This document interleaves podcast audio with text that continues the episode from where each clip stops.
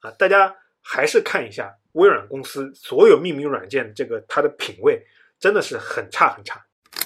这个为什么 Chrome 会呃一统江山呢？就是说白了，就是 Chrome 快。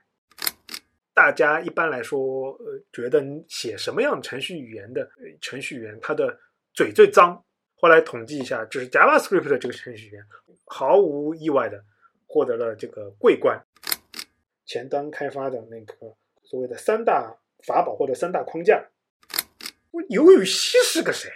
啊？他算个屁！他懂什么 View？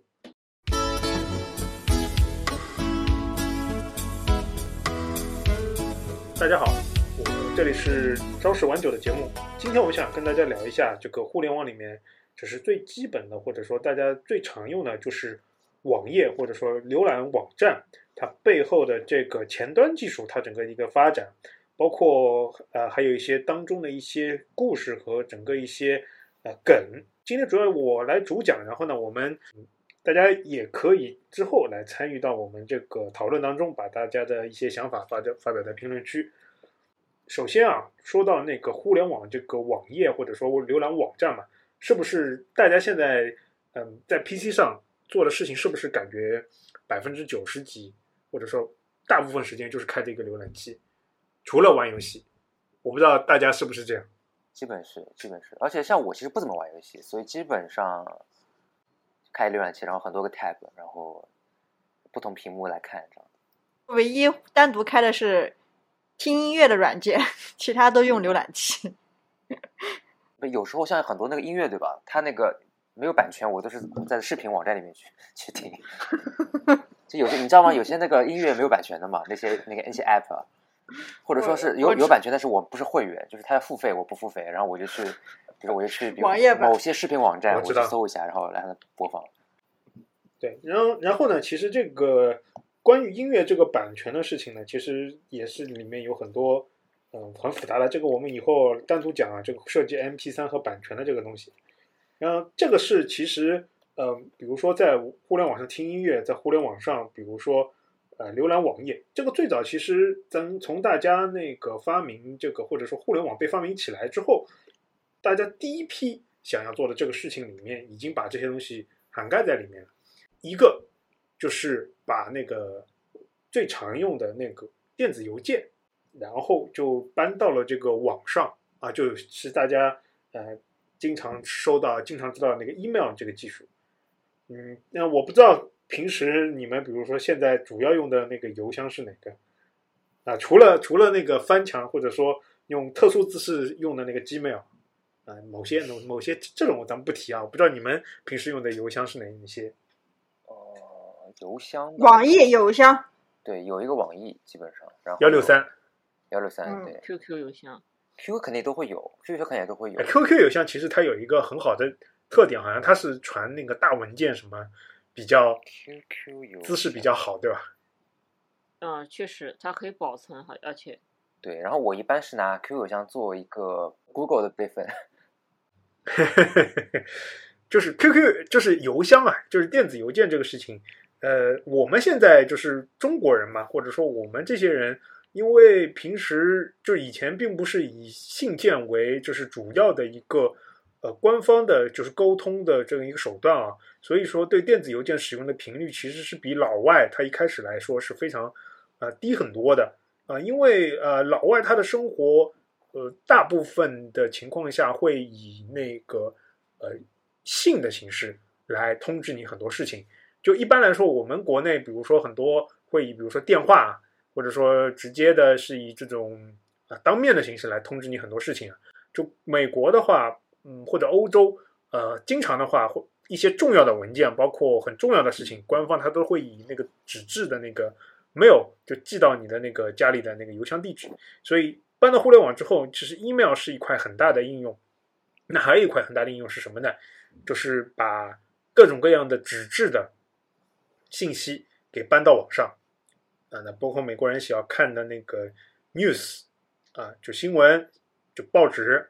呃，像经常喜欢看的，就比如说一些海报啊，一些杂志啊，他们都想搬到这个互联网上，所以说才会产生了就是最原始的整个这个网页的技术，就是 HTML。就我不知道在在座各位对 HTML 这个语言有没有了解过？HTML 对我记得是那个我学，因为我我那大学大学里边啊，本科里边就学计算机，它好像第一节，哎，它是最早就会教我们这个，就是 HTML 网页啊，就是那个各种呃，它会有标签语言是吧？对对，就是这就这个东西嘛，然后对那，个它是叫做写个脚本什么的，标签语言就是有什么 head，然后 p 对对 body 对吧对吧？对对吧？它 title 啊什么，然后什么那个对对对对对对对对对这个对对对对对对对，其实这个东西 HTML 语言，大家大家既陌生又熟悉是吧？大家一开始有点冷场，既陌生又熟悉。那为什么一说又想起来了呢？这个语言其实本身它其实并不是一个编程语言，它其实刚刚我们叫做 markup language 或者叫标记语言，对吧？就是刚刚有一有一些标记，比如说这个这个这个网页，比如它的 header 就是它的头是什么，它的 title 或者它标题是什么，它的 body，然后 body 里面还有比如说呃 H 一就是最大的那个标题是什么，H 二比如说次标题是什么，这个其实是标记语言，并不是用来做编程的。那这个原来是用来做什么的呢？这个是原来就是用来就是新闻，就是很模仿，就是这种呃新闻或者媒体他们用来做排版时候用的这种标记语言，就比如新闻的头是什么，怎么排版的，就这种。那这个东西说白了也其实也就是把现实生活中的这种技术给投射到互联网上，所以说一开始才会有了就是 HTML 这个语言。呃，他们的想法很简单的，就一开始人，我们不要把我们的先贤想的太太牛逼，就一开始先贤他们肯定是对吧？互联网呃发明之后，一个就是哎呀，我们可以再通过互联网就不要人走了，就是可以发邮件了；还有就是哎，我们不可以不用发报纸了，我们就是开你开一个浏览器，就你就可以看到各种各样的它网站里面的各种新闻啊、news 啊啊，包括各种各样的这个广告啊。这就是最原原始的那个新闻媒体他要做的事情嘛。这也就是为什么呃一开始美国互联网最早的呃发家致富的一个是那个雅虎，对吧？大家比较熟悉的，我杨致远就他们那些，呃，一个还有一个比如说 American Online 啊，我们后面会说到他去呃他和那个时代华纳都还还会有一个什么收世世纪收购案，那。这这些其实它就是把各种各样的，比如说各种网站，他们的这种他们自己，比如说就 A 网站，比如他是写这个农场的新闻的，对吧？B 他是写那个娱乐新闻的，然后那个是写就是工业新闻的，他就去搞了一个总的一个相当于新闻就是汇总的。你到了雅虎，你想看什么类目，然后点进去，然后他就给你转到那个网站。我想起来，这个就是互联网的第一批，就我说这是互联网的那个第一批门户网站时期嘛，对不对？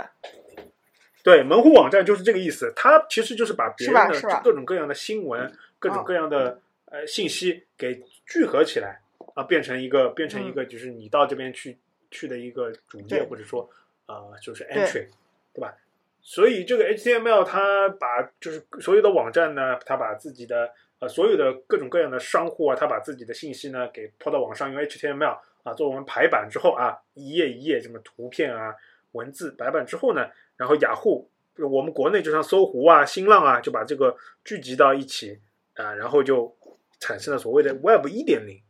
Web 一点零其实说白了就是就是类似于这种样子的技术。那这里面就说到了一个东西，就是浏览器。我这边问一下大家，浏览器呃平时主要都是用哪些浏览器？从包括那个 PC 和包括手机端。呃，我基本上现在就只用 Chrome，然后手机端其实也比较习惯用 Chrome，但是如但是有时候有时候我会用那个那个 QQ 浏览器，就是手机端的话，我我我现在也是，我现在是电脑端的话也是用 Chrome，但手机端的话就用手机在的那个 Safari 嘛。啊然后小时候，对对对，然后小时候的话都是用 IE 嘛，就是上上到高中的时候都是在用 IE。然后，然后 IE 浏览器之后，好像就是国内会有很多那种，哎，国内我不知道你们知不知道那个遨游浏览器？对对对，还有对有那个遨游浏览器，还国内还有好多其他乱七八糟的浏览器把 i 三六零浏览器，什么那个他们他们都是内置的那个内置的 IE 是吧？应该是应该是拿什么套套皮套出来？对，它其实对，内核是应该是 IE，对对内置的 IE，然后对就是那个我们说到浏览器呢，就是它为什么那么重要啊？呃，因为它相当于其实是你呃，除了你的那个电子邮件这个软件，那其他的你基本上要连接互联网各种各样的信息，你都是要通过这个浏览器这个软件来发生的，或者说来进行的。所以一这个东西，呃，从那个互联网它开始普及之后，就变成相当于第一个呃第一个各大厂商争相去抢占的这么一个市场。所以一开始呢，其实第一个成功的商用的呃浏览器，其实它是那个网景公司，我不知道你们有没有听过，就是网景公司的浏览器，呃，Netscape Communicator，就是就网景浏览器的。当然，这个的话，其实就奠定了现在你们看到很多浏览器的这么一个呃主要的这个表现形式，就像打开一个窗口，上面是有一个比如说一些工具栏，还有一些按钮。当然，它最早的它互联网大家知道玩过以前 Windows 的话，Windows 上面还有一层菜单嘛。那是 Chrome 之后，它把菜单所以都放到那个右边那个点点点那个里去了啊。基本上主流的主流的一开始主流的 Windows 都有一层菜单啊，下面有一些什么前进后退啊，下面是有一个网站的网站里有一个它的网址，然后接下来就是它的整个网页的呃形式。那你还可以放到收藏夹啊，还可以去做一些什么书签啊，这类似于这样的功能啊，这些都是浏览网景浏览器，它等于是奠定了基础的。嗯，网景浏览器一度占据市场可能百分之八十左右这么一个规模。那这个时候呢，就出现了一个呃，我们以前节目中讲过的一个人物啊。这个人物呢，他出手了，他是谁呢？就是比尔盖茨啊，这哥们儿终于出手了啊！我我我我是让大家想一想，就是如果你是比尔盖茨，你现在说我我的我的那个操作呃操作系统，这个 Windows 九五或者 Windows 九八或者或者 XP，那如果说我这个最重要的互联网应用，它的主要的那个软件是要依赖于一个外部厂商，那这个时候你肯定是想什么？你肯定是想我推出一个我自己的，对吧？然后呃，然后把它干掉，对吧？最好是用我自己的。那我作为你们来说，假设你们是老板，你是比尔盖茨，你会怎么办？我就创建了一个自己的浏览器，创建一个自己的浏览器放在我的系统里面嘛。对，那用户为什么要用你的呢？我我预制好了，所以就我把呃抄一下，我抄一下现在市场上比较流行的这个很正常啊。我觉得阿汤不用笑啊，我觉得阿汤不用笑。我觉得从某一某种角度来说，你和世界首富啊，前世界首富的思路是 exactly the same 啊，完全一样。还有有一定，就以前装一个软件还有一定难度的，我感觉就是在就是就就早期电互联网对，以前装软件很很很麻烦，很麻不是烦。谁谁都能够想到，比如说我就早期互联网，我说一个装装软件都可以装上去的。对，我说一个非常，我说一个非常那个呃，暴露年龄或者说暴就是或者一个很古早的这个一个事情，就是以前我记得我最早的话去买一个什么杀毒软件啊、是是是是瑞星杀毒软件吗杀毒软件，然后他就，哎，不要把名字说出来。啊，这个这个软这个狮子软这个狮子杀毒软件公司呢，他就给我寄了一堆那个软盘过来。对，不，那个还不是光盘，那个时候还是软盘，你知道吗？就是那种三点五寸就插到那个软盘浏览器的。就我第一台买的电脑的时候有是有这个东西的，它还插了好几好，就是它一个软盘还装不下，它就插了好几好几片这个软盘，然后才把这个软件装下来。啊，就所以说，就回应刚刚那个松英老师说的，这个装软件其实是很烦的。所以比尔盖茨他想了一个阴招，他想了一个阴招是什么呢？就是说，靠，这个那简单，老子就在我的那个对吧浏览器里面啊，我在我的操作系统里面装一个啊，就一模一样的，我们叫就叫我们叫什么叫哎 Internet Explorer 啊，大家还是看一下微软公司所有命名软件这个它的品味真的是很差很差啊，它就它直译什么叫英特英特网啊探索者，哎，就就没有一点品味，你知道吧？那个你看苹果，苹果它的它的软件，我我们说刚刚阿汤说过了，它在手机里面那个软就是浏览器那叫 Safari，就类似于有这种呃狩猎啊，或者说就是就猎人在这种田野里面狩猎啊，或者说这种这种感觉的啊，因为因为那个当时那个嗯 Mac OS 有好几版它的那个嗯操作系统都是以那个猎豹呃猎豹的不同的那个名字来命名的，所以它当时它的那个浏览器就是反用一种什么这种狩猎啊这种名字来呃取名啊，苹果的起名字就非常的有有有感觉。那微软它就搞了一个 IE 啊，就是 Internet Explorer，就预装了在了 Windows 九呃九五还是九八里面啊。那这个时候，那用户买到对吧？就买到那个流那个它那个操作系统一装，哎，这个有了，有了之后我就不会去再麻烦再去装嘛。那这个是很就是装那个这个软件其实是一个很痛苦的事情。那这个时候就这招就很无耻的，就直接把那个就是 Net Netscape 那个 Communicator 就是网景公司给干掉了。这里面其实还牵扯到一个什么事情呢？就是说，呃，阿汤，你虽然这么做其实是很牛逼，但是呢，你这样你这样呢，其实是会惹到那个什么呢？惹到那个欧盟了。就垄垄垄断是吧？对吧？对，是的，就比如九十年代中期，比尔盖茨他为什么会逐渐会退退掉那个微软的他的很多职位，其实也是要避其锋芒啊。嗯就是很多人他觉得啊，比尔盖茨好，他好像是在九十年代中期就不担任 CEO 了啊，他给自己起了一个名字叫那个 Chief 呃首席架构师啊，呃应该是 Chief 啊、Architecture Officer，其实他还是最大的老板，他把那个 CEO 让给了那个 Ballman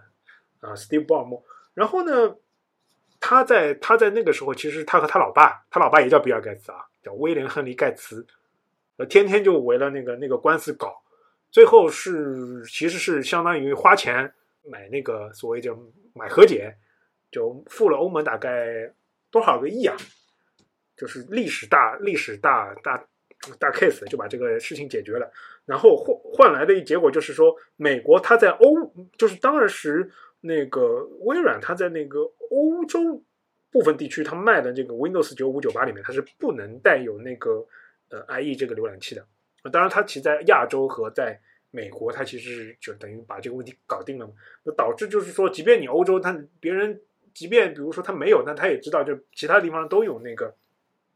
这个 IE 啊，他就会 他就会把那个 IE 当做一个默认的啊。久而久之，呃，这个 IE 它就是霸占了整个市场。那基本上最恐怖的时候，基本上微软的 IE 是有那个百分之九十五到九十八的这个市场占有率。那问题又来了啊！当你是比尔盖茨，你的那个，你当时比如说弄了几百个人啊，就把那个就铺在浏览器部门，然后最后干掉了那个主要竞争对手。你现在是百分之九十五的市场占有率，接下来你准备干什么？就是你觉得现在这块浏览器这块业务该怎么走？比如说下面的人我说：“哎呀，汤老板啊，就我们这个手机这仗打赢了，你真是旷世奇才，你接下来怎么怎么办？”不不是，但我想讲就是说，它就浏览器，它一直应该都是个免费的软件，就它和那个什么 Office 还是不一样的，Office 它是付费的嘛，对吧？Word 什么这些，浏览器 IE 应该我理解好像我印象里它一直是个免费的软件。我是的我的话，他就是靠免费加捆绑打对，赢的所以所以那个网景我我觉得他的问题可能是在于它市场占有率高了之后，它就因为它也不产生额外的那个利润嘛，它只是就是让别人不不用，就是让让大家不用别人的软件，所以我怀疑它可能就是会在对。设计上面可能就就不会有什么大的，就不需要再花什么心思在维护这个，就保持现状应该就可以了，因为它也不额外再赚钱嘛，对，exactly。是吧？所以大家千万不要，大家千万不要觉得世界首富或者说世界上面各种成功人士，呃，有什么特别之处，或者说比你有什么高见之处，人和人都是一样的啊。你看松英老师，他也会想到嘛，这很正常的，他这个东西又不赚钱，对吧？我们这这什么什么什么之战打赢了嘛，那接下来干干什么呢？接下来就是把这些人要调到别的部门去干别的事情嘛，对吧？这很正常，很正常。所以他们接下来是什么呢？接下来就把 IE 这个部门原本几百个人吧，砍砍掉，然后去做别的事情了。然后最后这个部门只剩下四个人，就四个人就维护 IE，就对对大家说，这个 IE 级可能就是是一个最终最终进化态的版本。然后呢，这个 发生了一系列的事情，是导致什么呢？就是那个网景他在公司后来就是干不过微软之后，他把这个他的那个最后一个版本的最后一个版本的那个网景，他还还没有发布的这个浏览器，呃，相关的技术给开源了，开源了，然后放到网上，然后这个时候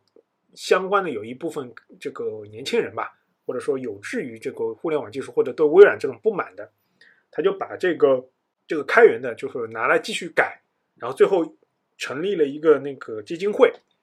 就是接受大家的捐款，然后因为大家也不可能凭爱发电啊，继续来从事这个浏览器的这个开发的工作，然后最后就推出了这么一个浏览器，就名字叫 Firefox，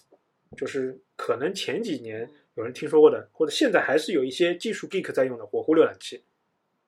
啊，这个火狐浏览器当时一一发售之后，它整个就是把那个 IE，就是它整个的性能啊，包括整个的一个界面啊，包括整个的一个 UI，就全面超越那个当时只有四个人在维护的 IE。呃，就相当于它可能和微软现在是形成了一个百分之三十到七十到百分之四十到六十的这么一个呃军事或者说半军事的这个状态，微软还是有百分之七十到百分之六十的这个市场啊，就可能大家就这个两个之间可能僵持了，可能大概有个三三五年，这个时候呃，Google 推出了它的那个浏览器，哦，它的那个呃 Chrome 啊 Chrome，然后就。一经推出之后就一统江山，也就是大家现在呃松鹰，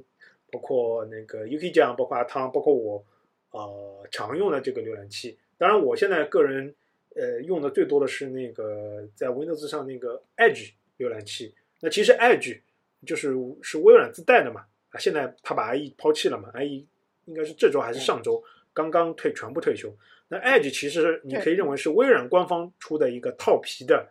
那个 Chrome 啊，它内核其实是一个 Chrome。这个为什么 Chrome 会呃一统江山呢？就是说白了，就是 Chrome 快。那 Chrome 为什么会快？这个其实就是牵扯到我们今天说的一个主题的一大块内容，就是 JavaScript 或者说叫网页的脚本语言。我们刚刚绕说了那么一大圈啊，就是呃新闻啊，包括那个那个 HTML。我们没有讲到那个脚本语言，脚本语言是干什么的？就是说，呃，互联网比那个传统纸媒好的一个地方，它其实是有互动的，对吧？你比如说啊，看了那个那个雅虎，对吧？你就呃，你你对你对那个某个新闻感兴趣的吧？你就点了点了这个时事新闻啊，时事新闻看了这个新闻之后，我靠，你义愤填膺啊，或者你这个花开心的花枝招展，你想怎么？你想留言？你你或者你想你想去那个。像现在像微博一样，你上了微博之后，你看到这个人，你想你想你想去上网跟他，对吧？键盘互喷，你这个时候就会有互动，啊，这个互动其实相当于就是什么？基于你这个脚本语言，我在做一些额外的操作。那这些脚本语言就是在浏览器这边是来响应你的这些操作，然后把你的这些操作，呃，传传递给互联网，它它那个背后的这个服务器，然后服务器对你传出来的数据去做一些响应。啊，或者是做一些修改，就比如说把你的那个留言啊，出留言加密啊，发送到那个服务端，服务端 OK，把这个人的留言放到他的那个网页下面的留言栏去，然后他会给你响应说，哎，你留言加好了，然后你比如说你在刷新，或者说别人在看，哎，就会看到你的这个留言啊。脚本语言就是来响应你在浏览器针对整个标记语言去做的任何操作，包括点击啊，包括呃，比如说去放那个嗯 MP3 的音乐啊。啊，去做一些呃偏流媒体的工作啊，啊，都会涉及到脚本语言。那脚本语言在经历了一开始有很多版本，但最后呢，其实是有一个就大家非常熟悉的这个语言 JavaScript 啊，就基本上学程序的人都会知道这个语言吧，不一定会用过 JavaScript。现在是浏览器的基本上是可以事实上的标准啊，脚本语言。那这个脚本语言它一大特点就是它特别特别的慢，以及特别特别的。嗯，不友好。呃，那 Chrome 它一个非常大的一个优点就是它完全重写了这个浏览器对于 JavaScript 这个脚本语言的一个解释或者执行的速度。它它的引擎当时叫 V 八引擎啊，是就是类似于它相当于把自己这个引擎呃命名为就是取名就像我我这个引擎相当于像 V 八这个引擎，就是开车的 V 八这个引擎那么快啊，嗯，它这个引擎发明了之后呢，就是非常迅速能够执行各种各样的加这个语言，就其导致了这个浏览器呃整个整个版图就迅速的导向了 Google Chrome 这边。那说到说到底，还是因为它对于 JavaScript 的这个语言，它有非常好的这么一个执行速度。啊，说到这里，其实我不知道各位有没有用过呃 JavaScript 语言，或者说有没有接触过 JavaScript 语言，以及你对这个语言是怎么看的？松英老师应该是写过的、用过的吧？我觉得刚好像好像是有过这一段，他和 JavaScript 有有有过一段。我我我我呃稍微了解，但有过是不有没有一段孽缘？嗯，就是就比如以前上班的时候有些项目嘛，这项目要他可能要做可视化，但是那个可视化的话，它就是说它的一个输入是一个一个数据结构，比如说是一个一个那个 list map，然后你可能需要去呃做一些这种数据上面的转换，转换成另外一种格式或者另外一个这种样式，然后可以被这个呃前端的这个页面所渲染出来，所以那时候可能就需要简单的用 JavaScript，然后写一个一个就是数据处理的这么一个小的一些一些代码小的脚本，然后它在这个网网页在渲染的时候，可能会先执行一下这个脚本，然后把这个数据就是你输入的数据给它转换一下，转换成那个我们要的结构，然后可以被它前端各种可视化的那些呃那些那那些框架给它能够按照我们要的期望的这个格式能够展现出来，就反正就做这些事情吧。然后包括可能之前有些那种爬虫的项目里边，你可能需要跟这个 JavaScript 相关的一些一些东西，有一些这种比较额外的需要去去去处理的一些就是去爬别人的网页嘛对对对，因为因为很多那个网页它不是这种静态网页嘛，就是很少，就纯 HTML 的比较少，大部分都是会有一些 JS 啊，或者一些异就是异步什么同步啊这种这种比较稍微复杂一点的点的一些一些事情，然后你需要去注意，那可能就需要就是去去去了解一些些这个 JavaScript 相关的那个内容。那当然，我其实对这个不太熟，我没有系统学过，所以我只是就是就是有些项目里面可能或者有些自己做事情里面会会碰到，对。JavaScript 这个语言呢，其实它，你说它，呃，为什么能够呃迅速的推广呢？其实并不是说它本身语言特性有多好，就是因为他发明这个人呢，发明这个语言这个人呢非常聪明，他就把他这个这个 JavaScript 这个语言的它的那个 user interface 或者说它的那个语言的就语法搞得很像，很像，看起来很像 Java 啊，然后就是会导致它的入门门槛非常低。嗯，但是有一个特特点，其实它本身其实背后和 Java 它的这个原理是完全不同的啊，它是一个脚本型的语言。什么所谓的脚本解释性的语言是什么呢？就是我是处理，就是我有一个相当于有一个翻译器，就是我翻译一遍你的这个 Java 语句一行，那我再执执行一个动作，我翻译一行执行一个动作，它其实是一个解释型的语言。和这种 Java 包括 C 加加这种，它是会把你所有的写的所有的代码啊，全部用编译成二进制的代码，然后一股脑放到那个呃所谓的执行器里面，其实是不一样的。它解释性很简单嘛，它就相当于我浏览器拿到一行你写的 JavaScript，我解释一行，对吧？拿到一行我解释一行，我执行一次。那它的一个，所以它的背后的原理跟呃那个 Java 是很不一样，呃，导致就是说写的人呢，就用 Java 的思路来去写，就会写的就是写的很屎，或者说写的很难看。嗯，呃，有有一个有一个对于 JavaScript 的一个程序员的他的一个 joke，就是嗯，统计过啊，这个是一个非常好像是一个有一个官方统计，就是说呃，大家一般来说呃觉得写什么样程序语言的这么呃程序员他的嘴最脏，后来统计一下，就是 JavaScript 的这个程序员毫无意外的获得了这个桂冠，而且是大幅大幅的那个领先于写其他语言的这个人。那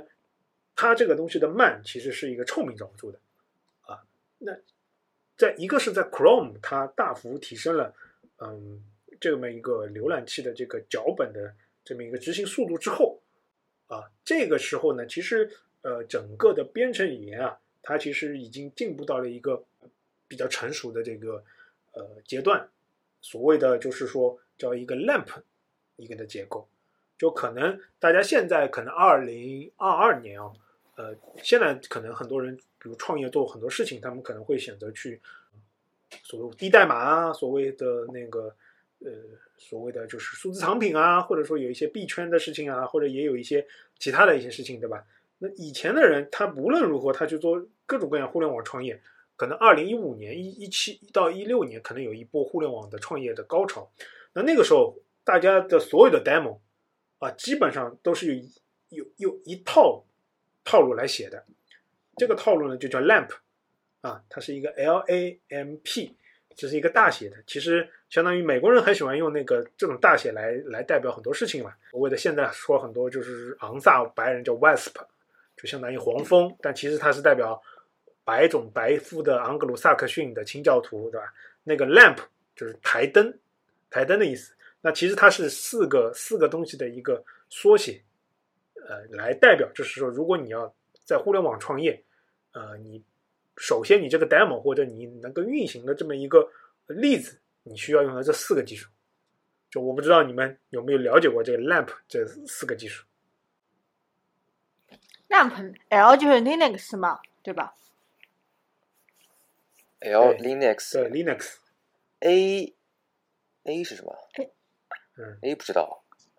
M 啊，MySQL 是吧？嗯啊 M MySQL OK。M MySQL 对 MySQL P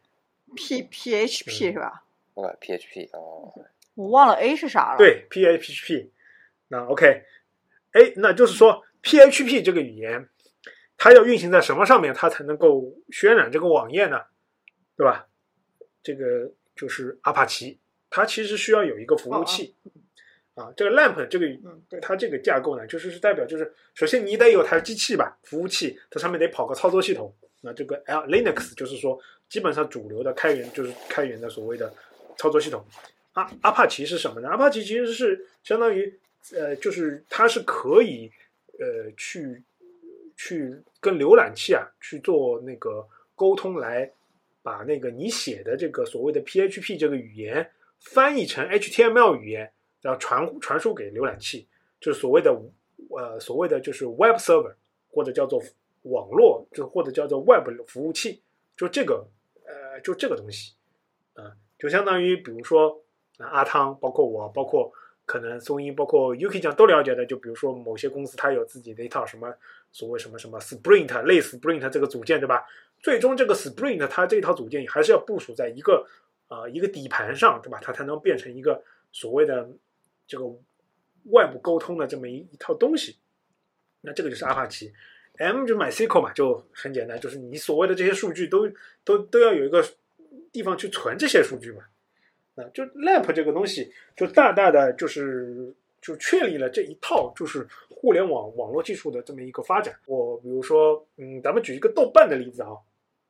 那就比如说我要写一个详情页，对吧？我这写这个详情页呢，肯定是有一个标题，有一个电影的电影的那个所谓的那个 title 或者是标题啊，有一个他的演员的阵容，对吧？有一个简介，还有一些演员的照片，还有一些剧照，对吧？都都基本上是有一个四轮，下面是下面是各位文艺男青年或者女青年或者男骚年、女骚年的他们的一些评论嘛，对吧？那都是这个都是这个例子。那我不可能说，就比如说我去看那个《教父》，他这个他这个影评的这一页，和我去看《肖申克的救赎》啊，我去看那个呃《战狼》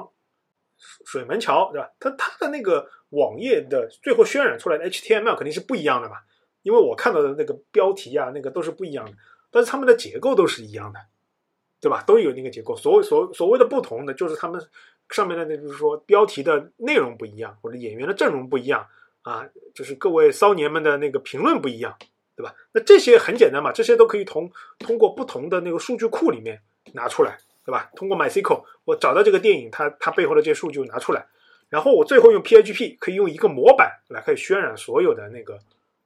这个网页啊。PHP PHP 说白了就是干这个事情的，就渲染出一个动态的 HTML 这个网页啊，你就可以用一个网页模板来来服务说所有的啊，包括比如说你看，比如说书的 list 对吧？包括电影的 list，可能它的那个呃表现形式都是一样的。那接下来这里面没有说的就是 JavaScript 啊，JavaScript 就是来负责响应的你你的那个呃所谓的一些动作啊，就比如说你写的一些影评啊，或者你给别人点个赞、点个彩，对吧？这个这会都是由 JavaScript 来执行的。嗯，那说到这里呢，我们就会说到这个 PHP 这个语言了。就 PHP 这个语言也是有一个梗，我不知道大家是有没有了解过 PHP 这个语言。大家现在知道啊，就是现在最火的语言应该是 Python，对吧？应该是嗯就比如说 Yuki 这样，呃，就是赖赖以生存的绝活绝活，对吧？就就写 Python 语言。很多人就是说，大家去看国外的人很喜欢，就是写 Python 语言的人很喜欢穿，以前很喜欢穿一件 T 恤，什么 Life is short, you need Python，或者 Python 是什么最好的语言。那在这个之前，其实是有一个梗的，就在那段有一段时间里面，因为创业的人很多，互联网在那个时候迎来了所谓的 Web 二点零的这个一个一个爆发，或者说一个一个一个高峰吧。那个这个时候呢，就很多人去创业嘛。那创业一开始都会写 PHP，所以那个时候有一个有一个梗啊、就是 PHP 是世界上最好的语言啊。这个是大家在某段时间里面，就是大家现在去看 B 站讲开始讲那个编程语言的时候，如果他会讲到 PHP 这个语言，大家会绝对会在弹幕上看到有有有人有人写这个梗的，就是 PHP 是世界上最好的语言啊。这个呢，其实是来自于很多论坛里面的。那为什么会来自于很多论坛里面呢？就是因为 PHP 它就是渲染这种动态网页的能力很强大，所以基于 PHP 这个语言就搞出来很多脚手架，或者说脚很多框架，就是你不需要去从头开始写 PHP 语言，然后别人已经帮你写好了，你只要改，就是改一些你的这个呃所谓的一些配置和一些形式，你就可以比如搭出一个轻松搭出一个论坛，嗯呃，应该说国内有一阵啊、很多的所谓的论坛，基本上都是利用了一个那叫 Discuss 这个 PHP 以 PHP 为主的这么一个框架啊、来搭出来这各种论坛，在论坛年代啊，去上的各种各种各样的这种亚文化的论坛，应该基本上十有八九都是以以那个以那个模板为呃例子写出来的。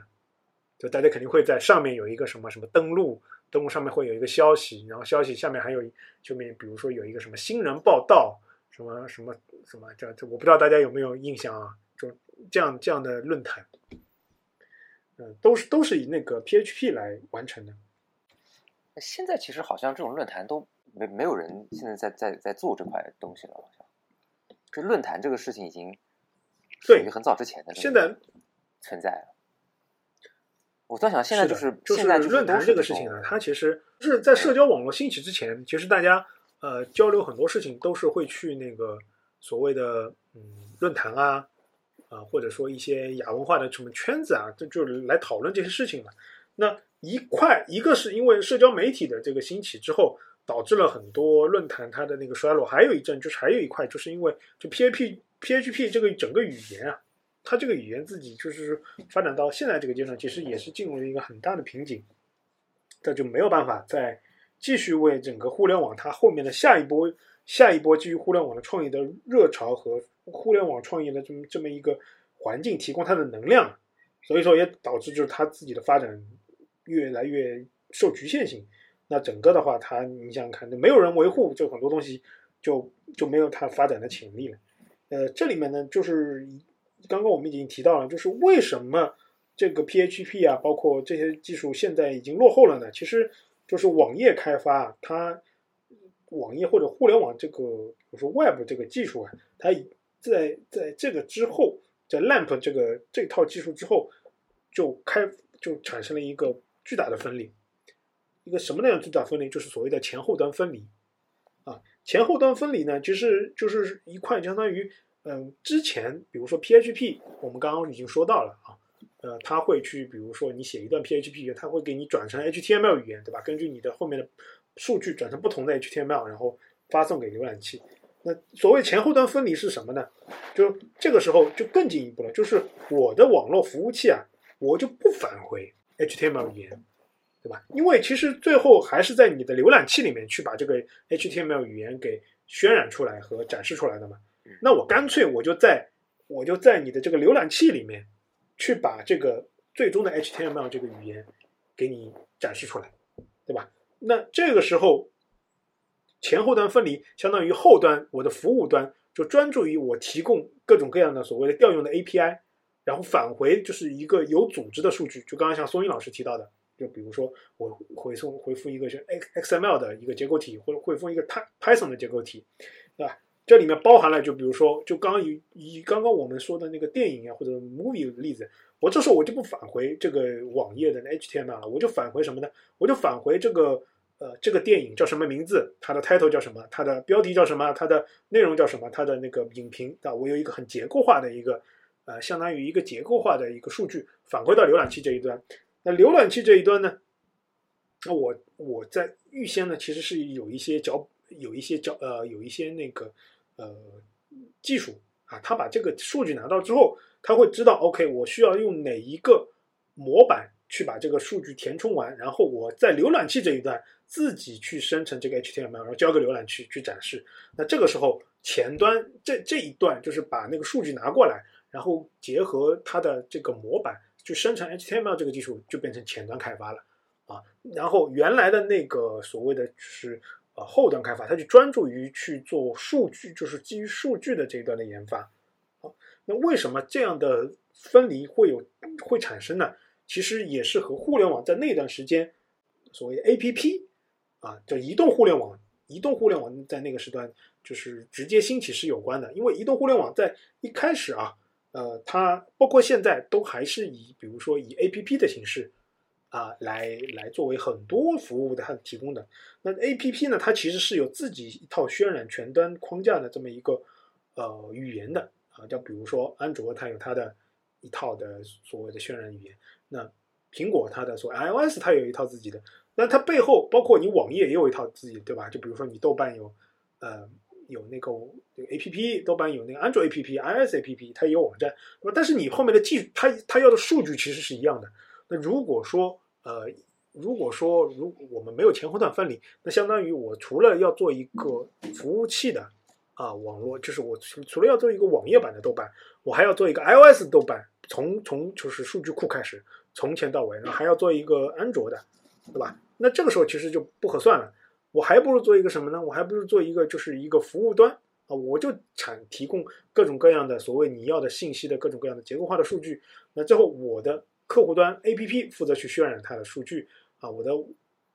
浏览器来负责渲染所谓的数据。那这个时候就会产就就那个前后端分离就产生了。那因因为前后端分离，那前那那个浏览器这一端就更加依赖于那个 JavaScript 这个技术。那因为依赖于 JavaScript 的这个技术，那 JavaScript 的技术执行快的这个 Chrome，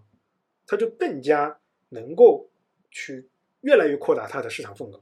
啊，因为那个 IE 浏览器啊，包括那个 Firefox 啊，火狐浏览器，它的那个历史包袱太太久了嘛，它会有太多那个前后兼容的问题，导致它的那个 JavaScript 执行器非常的慢，啊，那基于这个 Chrome 它这个飞快的这个 JavaScript 的执行器，那 JavaScript 的前端开发这个技术就来到了它现在的一个阶段，前端开发的那个所谓的三大法宝或者三大框架。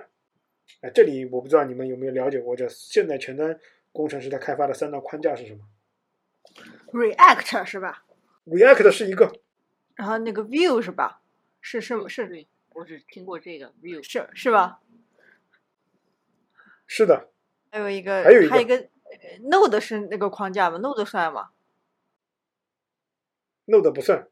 ，Node 其实 Node 技术我们可以单单独来讲。这个这个和那个前后端有有关系，又不是。那我我就知道 React 和 Vue，还有还有哪个？Google 呢？它在稍微早一段时间，它还有一个那个自己的框架，叫做 Angular JS。但是呢，现在呃，因为 Google 它在这一块没有发展非常好，那直接导致它就是现在你可以说三大三驾马车，也可以说是啊，Vue 和 Node.js 就是所谓的两个。两两大互相打架嘛，那 View 的话，它其实是一个，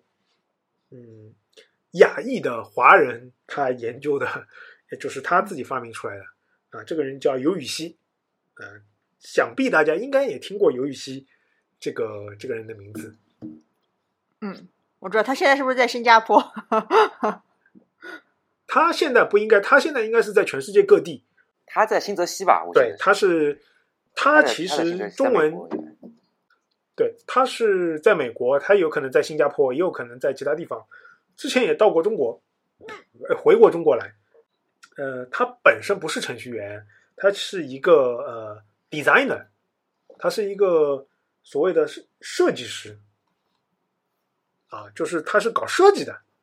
啊，就不是搞程序的。他，然后他呢，其实因为搞设计的时候，他其实是要去给给别人去做很多各样各种各样的展示嘛，然后他才会接触到这个技术，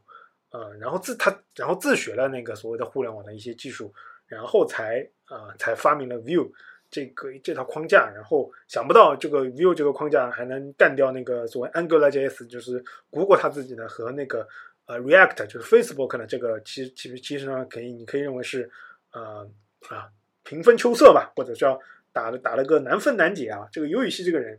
呃，大家有空也可以去听听他的讲座，这个人思路非常清晰啊。他讲到他他的那个啊 view 的整个发展历程。那最近也有一个梗啊，就是嗯、就是我们我们知道国内或者说互联网有很多人其实他的脾气不太好，不一定是国人啊，就是老外跟中国人脾气都不太好。啊，就是所谓的 有各种各样在网络上自以为很牛的这个人嘛。啊，有一次尤雨溪呢，他去做一个关于 view 的那个讲座啊，他就跟大家哇哇哇讲了一下他他的那个对于 Vue 的很多看法。然后呢，就是在这个视频下面就有人在评论说尤雨溪是个谁啊？他算个屁，他懂什么 Vue 啊？呃，这个是一个非常有名的梗啊，就是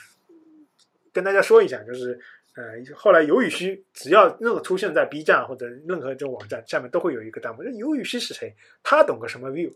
啊，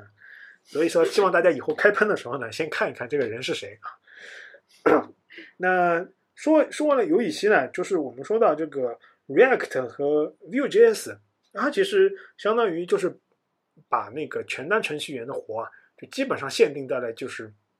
呃从后端啊、呃、就向服务端发一个请求获取数据，然后怎么在前前端用 JS 呃相和类似的语言。然后把这个 HTML 以及它背后的很多的动作给渲染出来，啊，这一套框架就是彻底释释放了前端工程师他的一个生产力，使得前端工程师他可以专注于他做他自己的事情，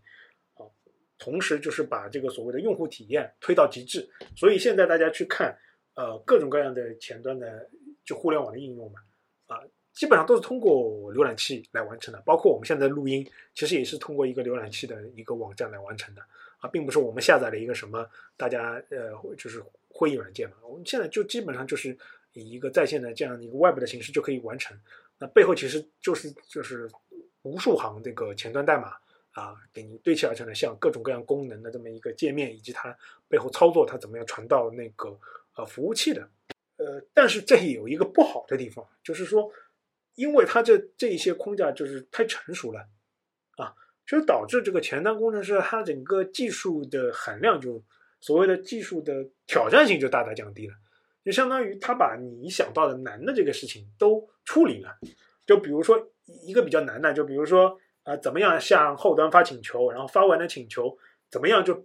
就怎么样做一个局部的更新，对吧？就不做一个整体的更新。就我举个例子啊，就比如说我们的呃浏览器，它其实是呃，你如果是按照比如说。啊，一帧一就是一页一页来来来转换的话，就比如说啊，就比如说我 post 了一个评论，对吧？post 了一个影评，那如果说我 post 完了之后啊，如果我是我是不是我如果是要刷新整个页面，相当于我把整个页面重新刷一遍才能看到我这个评论，对吧？按照以前就是前端工程师这么做嘛。那现在就是有了这些框架之后，它可以做的非常智能，就是就我更新了某些地方嘛，我就知道某些地方只要更新某些地方就可以了，我整个页面其实是不要动的，对吧？我不需要重新渲染整个 HTML 语言啊，就他们这些框架就把这些东西都揉在了这个里面，使得前端工程师他的技术的难度大大下降啊，也就变成了就现在前端工程师很被很多人认为可能是说没有技术含量。啊，这么一个或者说没有觉得前端工程师都是有可能有有外包来完成的，这个没有什么挑战性，其实是大大冤枉了前端程序员。其实是你可以认为就是先贤们啊，比后端工程师他们牛逼，就把一些很复杂的事情都给考虑了，都给完成了啊，所以才导致我们就是所谓的前端工程师这一块，他就专注于就学好你框架里面这一块东西，以及理解好、理解正确理解业务和用户他的行为啊，能够帮你的产品能够提升提升到一个更高的层次。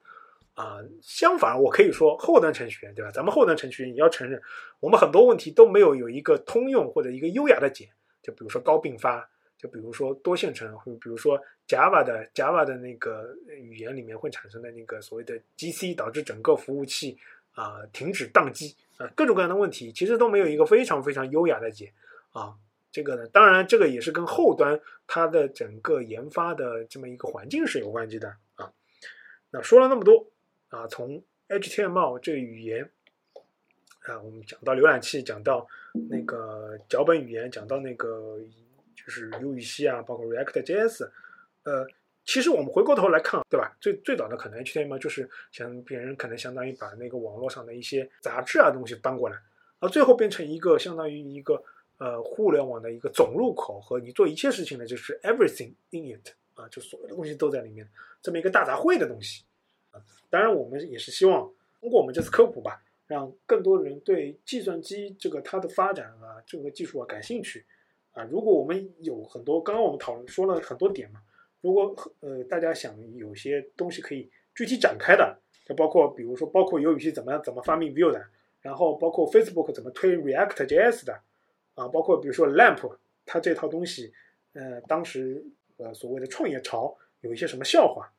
啊，这我们都可以讲，如果大家都感兴趣，我们后面都可以聊。啊，今天呢，我们的节目就到这里啊，希望大家喜欢，也希望大家踊跃留言。今天我们就讲到这里，拜拜，拜拜，拜拜。拜拜。